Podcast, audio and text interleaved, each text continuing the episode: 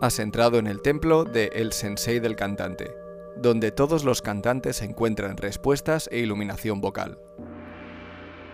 Visítanos en vocalo.es.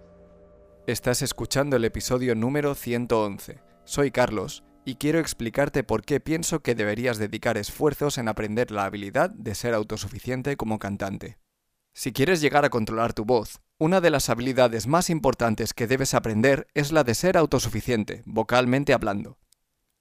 Si dependes de tu profesor de canto o de la suerte, puede que no estén ahí cuando más los necesites. Es imposible que estén siempre contigo. Pero tú sí que vas a estar siempre contigo, y por eso necesitas ser tu propia brújula en ciertos momentos. Actualmente estamos pasando por un confinamiento a nivel mundial a causa del COVID-19 y ser autosuficientes a nivel vocal puede marcar una gran diferencia. Pero no hace falta que ocurra un confinamiento de esta magnitud para encontrarte en una situación similar. Estar de gira sin acceso a tu profesor de canto no deja de ser un tipo de confinamiento vocal, en el cual la autosuficiencia puede volver a salvarte la voz. Para evitar confusiones, quiero definir términos rápidamente antes de adentrarnos en este tema. No hablo de ser autodidacta. Un autodidacta prescinde de un profesor para aprender y avanzar. Esto implica que eres capaz de autodiagnosticar tus dificultades vocales, conocer sus soluciones y saber si estás aplicando bien esas soluciones o no. No te voy a decir que esto sea imposible, pero sí puedo decirte que es improbable que avances con tu voz yendo por libre. Los conocimientos teóricos no sirven de mucho si no los experimentas en tu propio cuerpo antes. La teoría por sí sola no te va a hacer cantar mejor, y la prueba de ello es que hay cantantes muy buenos que no tienen ni idea de cómo funciona la voz. Entonces, ¿a qué me refiero con ser autosuficiente? Me refiero a tener la habilidad de saber en todo momento si estás haciendo algo mal que normalmente haces bien. ¿Para qué quieres ser autosuficiente? Son dos las razones por las que te animo a que busques un mayor control de tu voz y llegues a ser autosuficiente. La primera razón es para poder avanzar. Por norma general, vas a ver a tu profesor de canto una o dos veces por semana, durante 60 minutos. Una semana tiene 10.080 minutos. Eso nos deja que vas a estar 10.020 minutos a la semana sin tu profesor. Está claro que la mayor parte del tiempo la vas a pasar sin él o ella, pero también está claro que tienes que practicar si quieres mejorar como cantante. Durante esas prácticas en solitario, es importante que hagas los ejercicios correctamente para reeducar a tu sistema nervioso de la manera correcta. Esa es la forma de eliminar malos hábitos e instalar buenos.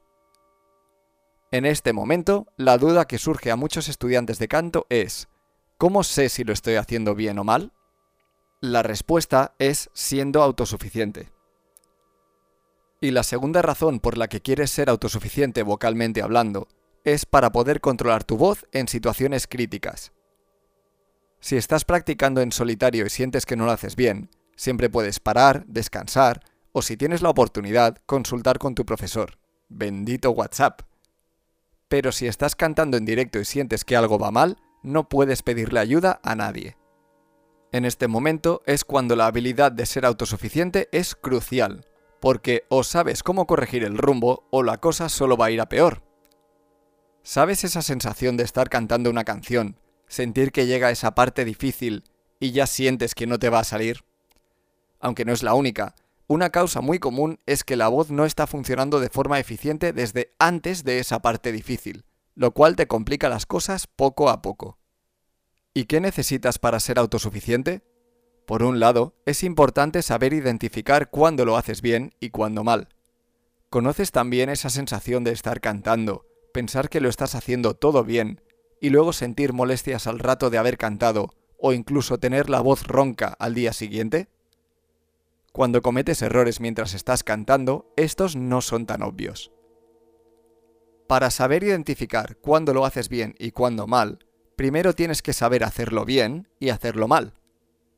Si solo sabes cantar bien, no sabrás cómo se siente cantar mal, por lo que cuando te ocurra, no sabrás reconocerlo y eso puede llevarte a un deterioro de la voz.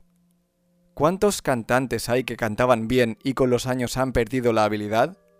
Si solo sabes cantar mal, no sabrás qué se supone que tienes que sentir tú cuando cantes bien, por lo que cuando cantes bien, no tendrás la seguridad de si lo estás haciendo bien o no.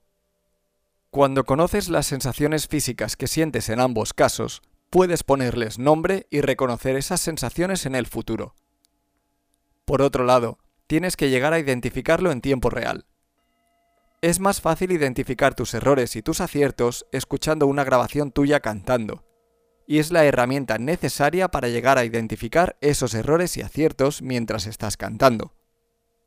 Además, a veces no tienes la opción de grabarte y escucharte, y puede llegar a ser muy engorroso el proceso de grabar, parar, escuchar y volver a empezar. Por eso es importante que prestes mucha atención a tus sensaciones físicas y a tu oído interno, es decir, cómo oyes tu voz desde dentro, y que asocies todas esas sensaciones a cuándo lo haces bien y a cuándo lo haces mal. ¿Y cómo consigues ser autosuficiente? Con un profesor que 1. Sepa reconocer cuándo lo haces bien y cuándo lo haces mal. 2. Te haga reconocer cuándo lo haces bien y cuándo lo haces mal, y que te haga asociar las sensaciones físicas y cómo oyes tu voz desde dentro. Y 3. Que te enseñe a hacerlo bien y, puntualmente, a hacerlo mal. Pero la responsabilidad también es tuya. Si hay algo que no entiendes, pregunta.